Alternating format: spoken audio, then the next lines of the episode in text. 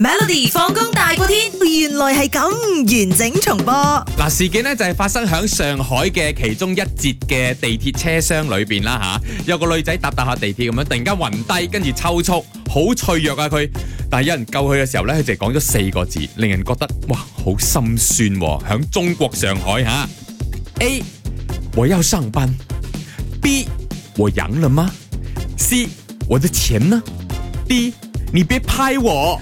嗯，我覺得你別派喎都好有可能嘅，因為有啲人咧，即係如果我哋成日講雙紅雙紅，嗯係啊係啊你做咩影我喎？私隱呢個好重要，啱啱但係我覺得如果你話大家好同情佢嘅話嗯嗯，嗯我會心酸係啦，心中我會覺得誒和養啦嘛，嗯哼因為佢好可能之前佢曾經咧就忍忍過過病過啦嗯哼，OK，嗯咁佢唔佢知道佢病嘅時候，佢屋企人可能淨係得佢可以好支辛撐苦住係係，所以撐住佢手唔㗎可以再病啦，咁咪 OK 咁呢有估啦，咁其實咧就有好多朋友咧都有估好多估咗唔同嘅答案嘅，有 A 啦，又話哎呀我有生班咁樣，嗯都有啊係啦，乜嘢哦大部分好多 A 喎，我有生班喎，嗯，OK 嗱，事件就係咁樣發生嘅，無端端人暈低啦，跟住車廂咧會大亂一下咁啊，好多啊咩事啊咩事啊，咁當然有幾個女仔咧都行前去扶佢，跟住驚佢血糖過低暈暈咗啊，即係個包包裏邊有糖啊，有啲咩食物啊，俾佢食住先，但係佢都食咗好脆弱，好脆弱，冇改變，跟住誒有個人撳鐘啦，即係話要停車帶佢落車去嗰度係係唞下，冇咁多人逼劫嘅地方咁樣，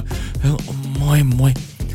和優生賓，佢講咗呢句説話，佢講我要響大渡河路嘅站落車，因為我要翻工。哦咁佢冇一份工係唔得，冇翻工係唔得嘅。其實對於佢哋嚟講 OK，因為佢哋需要揾錢，每日嘅生活都過得幾艱難下。其實大家逼住一齊翻工，一齊放工咁樣，大家好逼好逼好逼。即係而家係試下年輕人喺中國嗰度咧，其實馬來西亞都係嘅，大家都好努力咁去工作啦。咁好、多人呢，就睇到呢一個新聞之後呢，就講啦，佢講係啊，呢、個就係反映咗依家試下。喺我哋呢個世代嘅年輕人，又或者出嚟工作嘅朋友，冇咗份工係唔得嘅。